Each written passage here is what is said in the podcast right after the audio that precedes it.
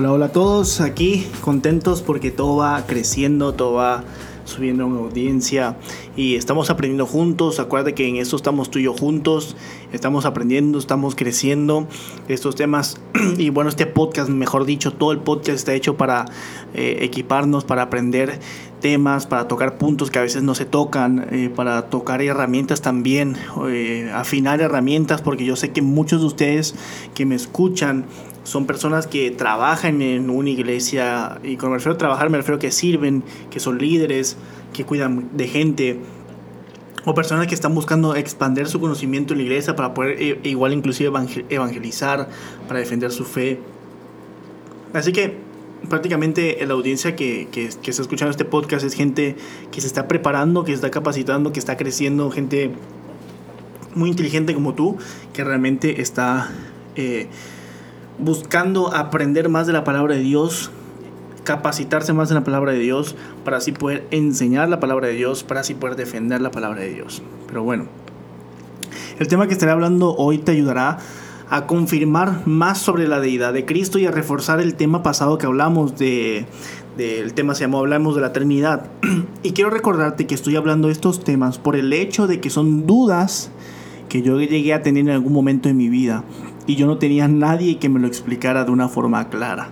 Por este punto es que lo toco porque si yo, yo, si yo tuve estas dudas, yo sé que más gente que también tuvo esas dudas y, y yo sé que que es importante aclarar ciertos tipos de temas, aunque sean un poquito eh, doctrinales, ¿verdad? O que suenen un poquito como clase.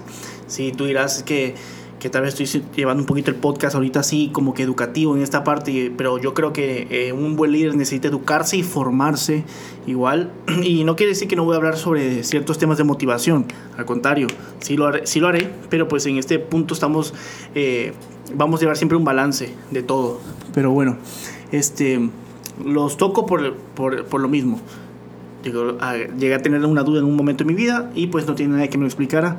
Pero pues bueno, al aprender realmente estos temas y comprenderlos, igual quiero decirte algo, mi fe se ha vuelto más fuerte y más clara. ¿sí? Me ha dado una, una forma más clara, me ha dado una devoción más fuerte a Dios, como tú no tienes idea. Eh, estoy más sólido en mi fe, el hecho de aprender estas cosas. Si tú buscas solidificar tu fe, tienes que aprender este tipo de temas, tienes que estudiar la palabra de Dios y lo que me encanta es escudriñar siempre la palabra de Dios, irnos a su contexto correcto, aprender lo correcto y no lo que precisamente podemos nosotros a interpretar por nuestros sentimientos o por nuestra propia inteligencia, sino por lo que el Espíritu Santo nos guía en el contexto original que se escribió, en aprender en las doctrinas que tenemos que aprender de ciertas maneras, ¿verdad? Yo casi no me voy a meter en doctrinas de tipo de forma de hacer iglesia o, cosas. Cuando estoy hablando de doctrinas, estoy hablando sobre esto, por ejemplo, el Espíritu Santo, la persona de Cristo, este tipo de temas. Pero bueno, dirás tú, estoy diciendo, pero bueno, porque estoy marcando varios puntos que necesito yo eh, dejar en claros. ¿sí? No lo voy a seguir tocando en todos los temas, pero últimamente lo estoy haciendo y dejando como que esté siempre este, de antemano esta explicación. Como te decía, esto me ha ayudado a solidificar mi fe. Inclusive es más, me ha ayudado a defender mi fe porque pues al final de cuentas terminas con una fe más fuerte y una comprensión más fuerte, una comprensión más fuerte y una interpretación más fuerte. Eh, ¿Por qué hablo de este tema? Bueno, me llamó la atención hablar de este tema ya que creo que es sumamente importante eh, eh, esto de la persona de Cristo. El otro día yo estaba en un grupo de estudio de un amigo de nosotros, el cual Joanir y yo vamos muchísimo, casi todos los jueves que podamos, y realmente ahí aprendemos demasiado. Eh, el grupo de este amigo se llama, eh, es un grupo de, amistad, es un grupo de estudio. Eh, nuestro amigo se llama Edgar, Edgar y su esposa Raquel. Edgar son, son personas que, que, amamos mucho, que aprendemos mucho de ellos. Y Edgar inclusive es anciano de, en la iglesia de Cornerstone en Orlando. Eh, cuando me refiero a anciano, no estoy diciendo que sea un viejito, sino que es un diácono, es un anciano con, por lo que dice la Biblia, pues. Un anciano es una persona que, sirve como... Eh, es un diácono, prácticamente. Es un, un, anciano que próximamente va a ser un pastor. Y pues Edgar en este, en este grupo, eh, precisamente ese día, estaba explicando sobre la naturaleza de Cristo y los peligros de equivocarse en este tema, ya que realmente si no lo comprendemos podríamos estar profesando una fe incorrecta. Entonces, eh, by the way, eh, antes de que, de que continúe, en el tema de lo siento, tú no eres la iglesia, Edgar fue el que me ayudó a mí a comprender a más profundidad la responsabilidad de lo que es una iglesia sana. Tomé algunos versículos que él me dio, que él me sugirió cuando él me enseñó esto, de, la, de, lo, de lo que es una iglesia sana. ¿Verdad? Así que él me, ayudó a comprender a más profundidad ese, ese, tema. Yo tengo una noción, pero él me ayudó como que a establecerlo. Y cuando, pero bueno, en general, continúo. Cuando Edgar estaba hablando de esto, esto me, me encantó porque dijo él algo importante de que, de que si no comprendemos podríamos estar realmente sin darnos cuenta profesando quizás una fe incorrecta. Y es genial porque hace dos años yo estudié este tema y todo lo que él dijo me fascinó porque es algo que yo ya había estudiado y algo que inclusive me, más que nada me reforzó lo que le estaba explicando ahí.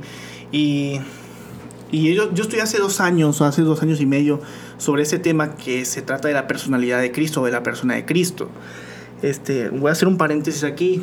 Este, yo decidí tocar ese tema precisamente porque esa misma semana que él, estaba hablando de, la persona de Cristo, yo vi un video que apareció ahí random en, en YouTube y había un grupo de personas cristianas que estaban hablando sobre, estaban debatiendo, pero no era un debate intencional, como que salió el tema de la nada.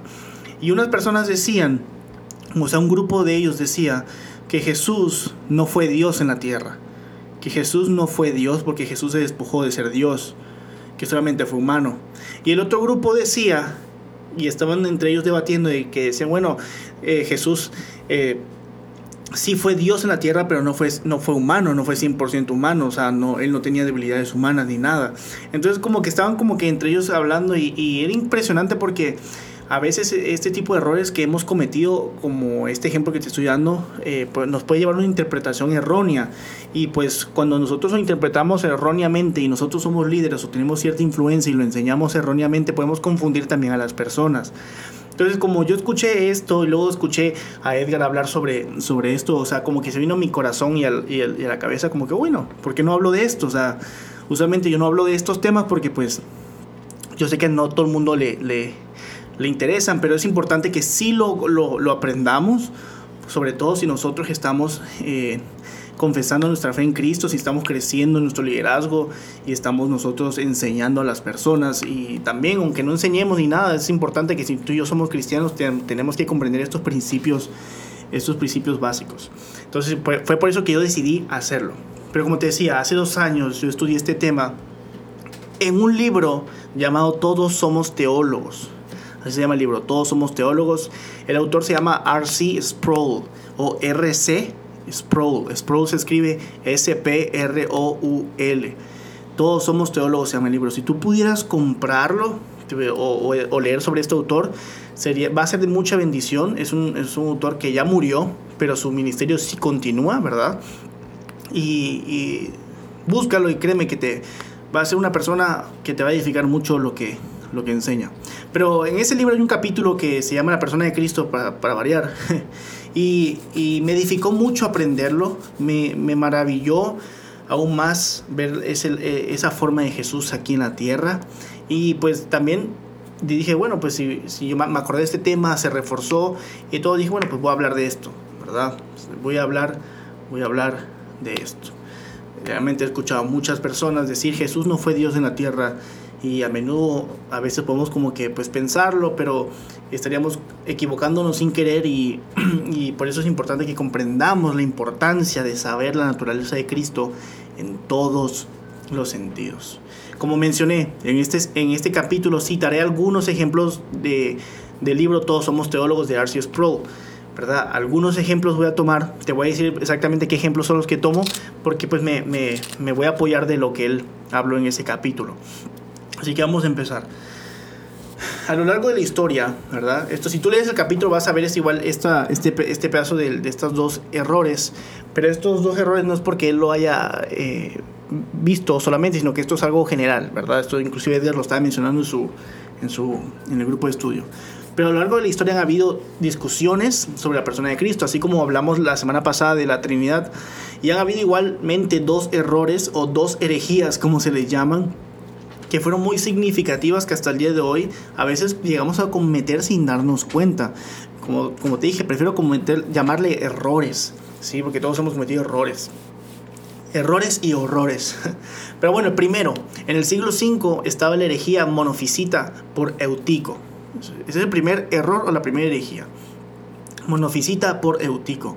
Viene la palabra mono que significa uno y fisis que significa naturaleza. Ellos creían prácticamente, o Eutico creía y sus seguidores, que Cristo tenía solamente una naturaleza. O sea, ellos negaban que él tuviera dos naturalezas, humana y divina. O sea, ellos creían, inclusive antes de que Eutico eh, fuera el precursor de esto, la gente llegaba a pensar que Cristo solamente llegó a ser humano y no divino. Por eso vemos que hay religiones que ven a Jesús como un profeta nada más, pero nunca lo ven como el Hijo de Dios. Y en este caso, si nos vamos, si, si lo prestamos atención, Eutico decía prácticamente que la naturaleza de Cristo no era verdaderamente divina ni humana era una mezcla de ambas. Y ojo, porque a veces decir es una mezcla de ambas, es, es, yo creo que ese es el error que cometemos hoy en día a veces al querer interpretarlo. Y cuando queremos decir es una mezcla de ambas, eh, te voy a dar un ejemplo, como Hércules, a veces puede ser tipo Hércules, como que lo vemos que es una mezcla de, de hombre y Dios, pero no es así, no fue así, Jesús no fue así. Y la segunda herejía que podemos ver, o el segundo error que se cometió mucho fue por Nestorio, que se llamaba el nestorianismo, así se llama, nestorianismo. Este nestorianismo por Nestorio decía que si Jesús tenía dos naturalezas, o sea, una divina y otra humana, por lo tanto debió haber tenido dos personalidades. O sea, si hay dos naturalezas, debe de haber dos personas. Recuerda que en el capítulo pasado nosotros dijimos, es uno en esencia, tres en persona. Y aquí es, aquí es completamente diferente. Aquí es una persona, dos naturalezas. Jesús es, fue una persona con dos naturalezas. La Trinidad es, una, es uno en esencia, tres en persona. Entonces ninguno de los dos se contradice, tampoco esta fórmula de Jesucristo se contradice. Recuerda que hablamos la, vez pasada sobre lo que es la, la ley de la contradicción. Y, lo que podemos ver aquí con, con Nestorio es lo que decía, que, que, que Jesús prácticamente fueron, fueron dos personas. Y esto es un error que igual no lo he escuchado mucho. Yo, yo personalmente, no sé si tú, si lo has escuchado igual me dejas saber, pero personalmente yo no lo he escuchado tanto. Sí lo he escuchado como que dos o tres veces. Pero hay personas que han comentado como que ellos piensan que Jesús era dos personas al mismo tiempo, como que un momento era uno y luego, luego hacía un switch y se pasaba al otro. Y si lo vemos de esa manera, eh, también estaríamos equivocándonos de gran forma.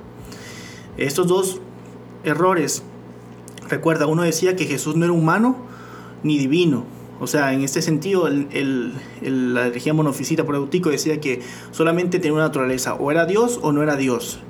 ¿Verdad? Hay gente hoy en día que sostiene que Jesús no era Dios porque según se despojó, aunque eso lo vamos a ver más, más adelante. O hay gente que dice que Jesús solamente fue Dios pero no fue humano. O hay gente que piensa que fue una mezcla, como lo que dice Eutico también. Y lo segundo es el nestorianismo, eh, lo que te mencioné hace ratito de Nestorio, que decían que si Jesús tenía dos naturalezas, debió haber tenido dos personalidades, pero tampoco fue así. Entonces eso también no, no podemos pensar en eso. Siempre que pensemos en Jesús, recuerda, recuerda esta fórmula. Una persona, dos naturalezas. Jesús fue 100% humano, 100% divino. Entonces, a raíz de toda esta discusión surgió algo que se llama el concilio de Calcedonia. El concilio de Calcedonia. Nunca se me olvidó desde hace dos años y cuando Edgar lo volvió a mencionar sobre el concilio de Calcedonia, yo dije, eso, yo, me acuerdo de eso, yo sé. y, me dio gusto, así que guárdate este, este nombre, el concilio de Calcedonia. El concilio de Calcedonia prácticamente salió y surgió para contrarrestar estas dos herejías. O sea, estas dos herejías hicieron que esto surgiera. Y esto surge, y, y de este surge, perdón, la formulación clásica de la naturaleza de Cristo. O sea, Cristo fue verdaderamente humano y verdaderamente Dios.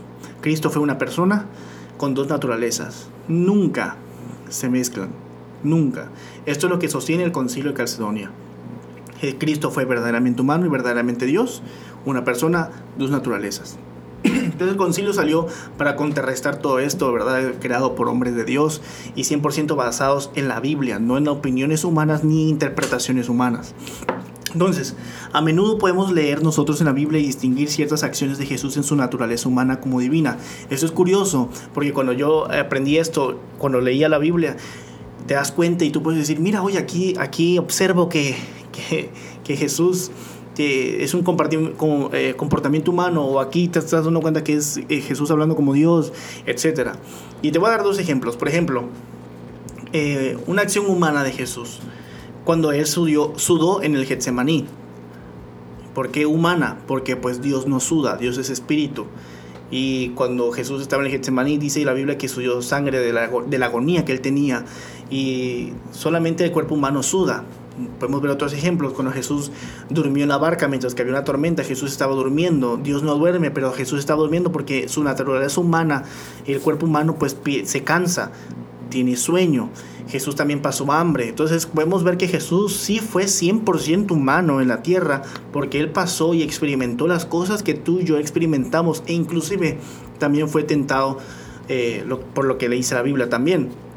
Lo podemos ver en el, desierto de los 40 días. Y también podemos ver eh, o distinguir su naturaleza divina, como por ejemplo en Juan 5:18 dice la Biblia, por esto los judíos aún más procuraban matarle porque no solo quebrantaba el día de reposo, sino que también decía que Dios era su propio Padre, haciéndose igual a Dios. Recuerda que en el capítulo pasado hablamos sobre, eh, sobre la deidad de Cristo, eh, hablando sobre la Trinidad, y también en, los versículos que usé en el pasado, yo ponía que Jesús decía que también él perdonaba pecados, y solamente el único que tiene el atributo de poder perdonar pecados es Dios. Entonces, por lo tanto, Jesús afirmaba su divinidad constantemente, diciendo que él era humano, pero también él afirmaba que él era Dios, haciéndose igual a Dios, diciendo que Dios era su Padre, haciéndose él igual a Dios, perdonando pecados como solamente Dios perdona y viviendo una vida de santidad o siendo santo como solamente Dios es santo, haciendo milagros y proezas que solamente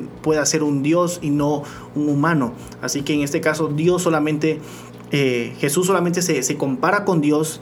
Eh, eh, y nos afirma su naturaleza divina también. Entonces aquí estamos viendo que, que en la Biblia distinguimos las, las acciones. 100% humano y 100% divino. Entonces aquí tú y yo estamos llegando a la conclusión o estamos llegando al, al margen claro de que Jesús fue 100% Dios en la tierra y fue 100% humano. Entonces no debemos entrar en una discusión de que cómo fue Jesús, si fue solamente Dios o no fue solamente Dios. Ahora, cuando la gente habla sobre si su naturaleza era divina o no, en este caso voy a hacer un énfasis en que la gente, hay gente que dice, no, eh, no fue Dios, porque él era humano, porque hay cosas que él hacía. Eh, o cuando escuches a alguien decir, no, pues Dios, Jesús no fue Dios en la tierra, o se despojó, eh, o cuando escuches a una persona que tú conozcas que no es cristiana y quiere, o es atea y quiere decir, mira, es que, es que Jesús solamente fue un profeta o, existió, pero no fue Dios, eh, como otras religiones dicen, pues con esto tú vas a poder defenderlo. Y usualmente usan el, el versículo que está en Mateo 24, 36, que para variar en general, ese capítulo completo es un poquito difícil, ¿verdad?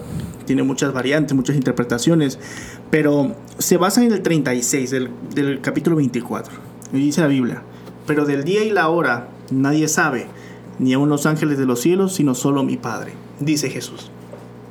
Jesús aquí en el contexto está hablando sobre la destrucción y sobre el fin de, de, Jerusalén y, de los, y del fin de los días.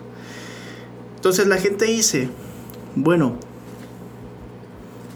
si Jesús es Dios y Dios todo lo sabe porque no sabía la hora ni el día.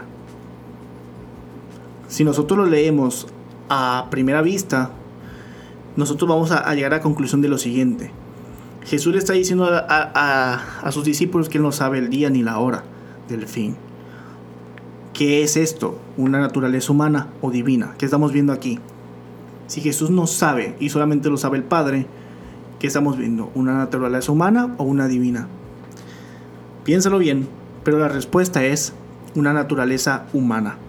Es una declaración humana porque aquí realmente Jesús está diciendo algo como que no lo sé, solamente Dios lo sabe. Mi humanidad no lo sabe. Entonces, este es el versículo y como te estaba mencionando que la gente usa y dice, bueno, pues si, si, si Cristo era Dios, y si en Cristo había una unión perfecta con, las dos naturalezas de humano y divino, ¿cómo pudo haber algo que Jesús no supiera? Pero realmente la, pregunta es mal formulada, porque no debemos hacer esa pregunta así. Eh, sería como preguntar, ¿cómo es que Jesús siendo divino experimentó hambre? no sé si me estoy explicando. O sea, ¿cómo, si nosotros preguntamos, ¿cómo es que Jesús siendo divino experimentó hambre? Es porque Jesús estaba en un cuerpo humano y pues el cuerpo humano experimenta hambre. Pero así como estaba en el cuerpo humano y experimentó hambre, también en el cuerpo humano y como él estaba en lo divino, habían cosas que también divinamente él a veces no sabía. ¿sí? Aunque él era Dios, él no lo sabía y te voy a explicar por qué. Porque el punto aquí es distinguir y no mezclar las cosas, como, como te decía. Si nosotros mezclamos estaríamos cometiendo el error que decía Utico, que hoy en día es muy común. El hecho de que Jesús no supiera la respuesta real no indica una separación, escucha bien, no indica que se separó la naturaleza humana de la naturaleza divina, porque no hay separación, pero sí hay una distinción, y esta es la palabra que tienes que tener en cuenta, distinción. Porque frecuentemente nosotros vemos a Jesús mostrando conocimiento sobrenatural en la Biblia, haciendo milagros. Él revelaba cosas que ningún ser humano podía saber. En Juan 3, capítulo, capítulo eh, Juan capítulo 3, perdón, el versículo 4, Nicodemo le dice a Jesús, eh, eh, perdón, en el versículo 2, Nicodemo le dice a Jesús que todo lo que este, ellos sabían que era enviado de Dios porque nadie podía hacer estas cosas si no era por Dios. Entonces aquí Jesús revelaba cosas que nadie podía entender, que nadie podía saber, pero ¿cómo lo hacía? ¿Por qué Jesús hacía todos estos milagros y estos prodigios? Porque él tenía una naturaleza divina. Entonces, aquí va el punto de lo que para nosotros comprender lo que dice Mateo 24:36, donde la gente piensa que si pues era Dios, ¿por qué no lo sabían? Es lo siguiente. Una cosa es que la naturaleza divina comunique información a la naturaleza humana y la otra es que la naturaleza humana le comunique información a la naturaleza divina. La mente humana de Cristo, presta atención, tenía acceso a la mente divina de Cristo. Tenía acceso, pero no eran iguales. Por lo tanto, habían cosas que Jesús no sabía, así como él mismo lo expresó. Jesús no lo sabía porque su mente humana en ese momento tenía, o sea, su mente humana tenía acceso a la mente divina, pero no, no siempre su naturaleza divina o su mente divina le pasaba la información completa. Entonces, cuando Jesús está diciendo, no lo sé, es porque él realmente no lo sabía, ¿verdad? No lo sabía y solamente lo sabía el Padre. En ese momento solamente lo sabía Dios, su Padre. Acuérdate que estamos hablando de Trinidad, Padre, Hijo y Espíritu Santo. En ese momento esa información no la había sido revelada al Hijo, solamente la tenía revelada el Padre. ¿sí? Entonces hay personas que dicen, no, yo creo que Jesús no quiso decirlo. Yo creo que Jesús no yo creo que Jesús lo sabía, pero no quiso decirlo. Bueno, si tú llegas a pensar así, también sería un error, porque si Jesús lo sabía y Jesús no quiso decirlo, convertiría a Jesús en un mentiroso. El hecho de que Jesús fuera un mentiroso lo, lo llevaría a haber cometido pecado. Y el hecho de que él hubiera pecado lo hubiera descalificado como nuestro Salvador. Así que pues que Jesús no, Jesús nunca pecó. También, cuando hablamos sobre su naturaleza, hay gente que dice que cuando Jesús fue al, al desierto los 40 días y las 40 noches y que fue tentado por el diablo, hay personas que pueden llegar a pensar y decir, y esto me pasó que una vez lo escuché, esto literalmente lo escuché, que decían que Jesús sí pudo haber pecado en el, desierto, pero la realidad es que no, porque Jesús era Dios también. Jesús fue 100% humano y 100% divino. Él fue tentado, y te voy a explicar esto rapidito. Jesús fue tentado para probar que él podía ser tentado no para ver si él se iba a caer, sino para probar que iba a ser tentado. Yo escuché un pastor, se me olvidó el nombre, la verdad que de él, y lo escuché en YouTube hace, hace meses, que estaba poniendo un ejemplo sobre que los ingenieros cuando terminan un puente, lo que hacen ellos es que pasan las maquinarias y hacen las pruebas para probar de que el puente no se va a caer no para decir a ver si se queda o no, no para titubear, sino ellos lo hacen, hacen las pruebas y hacen que la gente, hacen que, o sea, ellos mismos pasan para probarle a los demás que el puente no se va a caer. Y lo mismo fue Jesucristo. Jesús fue tentado para probarle al diablo, para probarnos a nosotros que él podía ser tentado, pero sin embargo él no iba a caer en la, en la tentación, porque era Dios. Entonces, si Jesús hubiera pecado, o si Jesús hubiera podido haber pecado, este, estaríamos negando su divinidad y, porque al final de cuentas Dios no puede pecar porque Dios es santo, Dios no puede ni siquiera mirar el pecado. Y si pensamos eso, también pensaríamos que Dios cambia. El hecho de que él hubiera, si él hubiera pecado, estaríamos diciendo que Dios cambia. Y acuérdate que Dios no cambia. Ahora, otro, otro argumento que la gente usa eh, que Jesús se despojó de, su, de, ser Dios. Jesús nunca se despojó de ser Dios. Jesús se despojó a través de privilegios, como lo dice la Biblia, ¿verdad? Pues estaba en el cielo, se despojó de las cosas del cielo y bajó la tierra, pero nunca dejó de ser Dios. Jesús siguió siendo Dios. Así que Jesús nunca se despojó de su divinidad. Jesús vino acá como Dios a la tierra y se hizo humano en la tierra. Y nosotros podemos aprender de esto, esta gran hermosura, esta gran maravilla de Jesús, de que siendo Dios se puso en un cuerpo humano, donde Él probó que Él iba a ser 100% humano y 100% Dios, y que aún así Él iba a caminar en santidad y que Él no iba a caer, que iba y que Él iba a ser tentado y enseñarnos que inclusive la tentación puede ser vencida siempre y cuando nosotros aprendamos y leamos la palabra de Dios. Él reprendió a Satanás siempre hablándole la palabra, la palabra de Dios. Siempre citó la palabra de Dios y nos está dejando saber ahí Jesús, siempre que ustedes lean la palabra de Dios, siempre que ustedes mediten la palabra de Dios, ustedes pueden espantar al diablo por la palabra de Dios. Ustedes pueden huir de la tentación por la palabra de Dios y acuérdense que el diablo huye cuando nosotros nos resistimos en la tentación. Cuando nosotros no cedemos a la, tentación, el diablo huye. Hay algo con el que el diablo no va a poder nunca y es contra la palabra de Dios.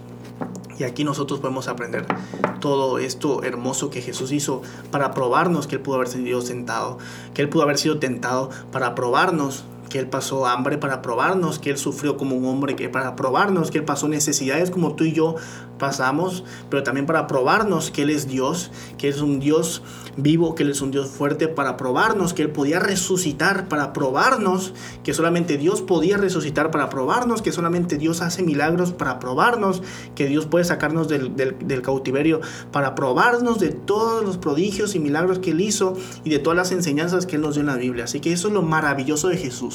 Así que desde ahora en adelante yo te invito a que siempre pienses en Jesús como una naturaleza, dos personas. Él siempre fue uno con, con perdón, una persona, ahí, me equivoqué, discúlpame, méteme una cachetada ahí mismo, perdón, una persona, dos naturalezas. Jesús fue uno mismo con dos naturalezas, una humana y una divina. Así que siempre piensa en, Jesús como lo siguiente, Jesús fue 100% humano y Jesús fue 100% Dios. Así que no hay duda, no hay titubeo ni nada. Y yo te invito a que te quedes con una frase del concilio de Calcedonia, una frase que me encanta. Y la frase es esta, cada naturaleza tiene sus propios atributos. Cada naturaleza tiene sus propios atributos. Y lo vemos. La naturaleza humana, hambre, sueño, eh, dolor. Pero la naturaleza divina, los atributos como la santidad, el perdón de pecados, la resurrección de los muertos, su resurrección propia, su transfiguración. Así que eh, cada, cada naturaleza tiene sus propios atributos, pero Él era una sola persona. Y eso es lo hermoso de Jesucristo.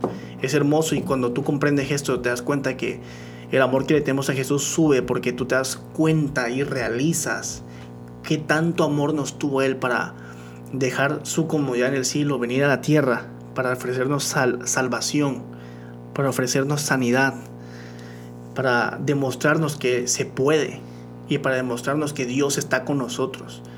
No hay mayor amor que lo que Jesús hizo por nosotros. Así que quiero que sepas con esto de que Jesús nos vino a dar una lección también de que nosotros podemos salir donde estamos siempre y cuando apuntemos a la palabra de Dios y apuntemos a Él.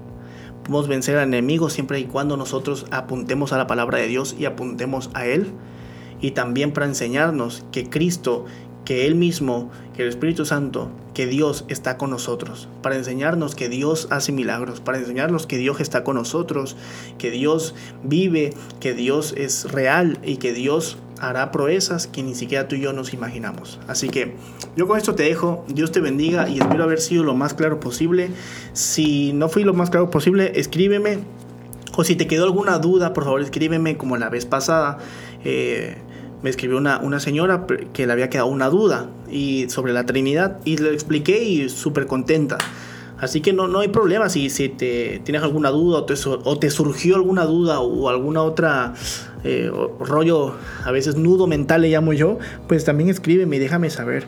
Eh, la verdad que estoy, estoy bien contento por todo esto. No te cuesta nada dejarme saber, mándame un mensaje y pues eso igual me motiva y me, me deja saber que, que lo que estamos haciendo está bendiciendo a las personas. Así que, bueno, pues Dios te bendiga y ten un excelente día.